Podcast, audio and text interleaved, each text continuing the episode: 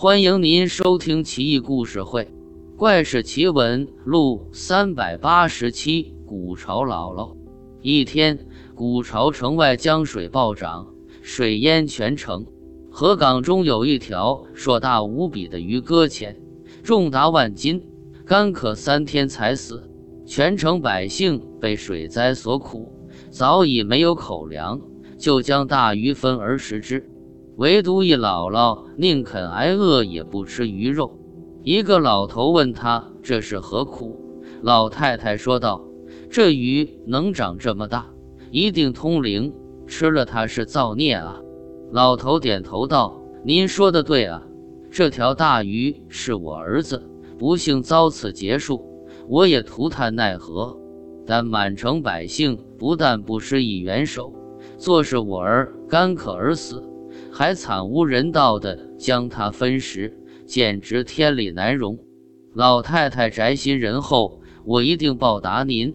县城东门外有一个石龟，您知道吧？倘若有一天石龟眼睛变红，古朝就会下线，满城倾覆，尽为鱼鳖。老太太一听吓坏了，还要追问。却听一声霹雳震耳欲聋，老头化作一条青龙腾空呼啸而去。老太太这下已经完全相信了，跑到集市上宣扬此事，请大家离城避难。但没人相信，有无赖小儿恶作剧，趁夜将石龟眼睛涂成了红色。第二天，老太太发现石龟眼睛变红。当时脑袋就大了，上街大呼小叫，再次恳求众人避难。无赖当场说是自己干的好事，引来众人嬉笑讥讽，骂老太太是失心疯。老太太洒泪大哭，只得返回家中收拾东西，急急出城。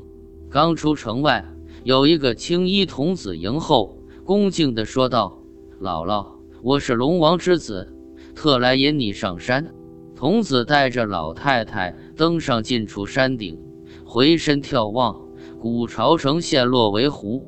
类似的故事有很多，比如溧阳少年的预言、石狮子眼中血、圣经中所多玛城的毁灭等等，情节都很雷同。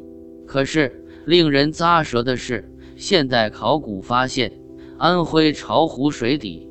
居然真的有古城遗迹，经专家分析，很可能就是古朝旧址。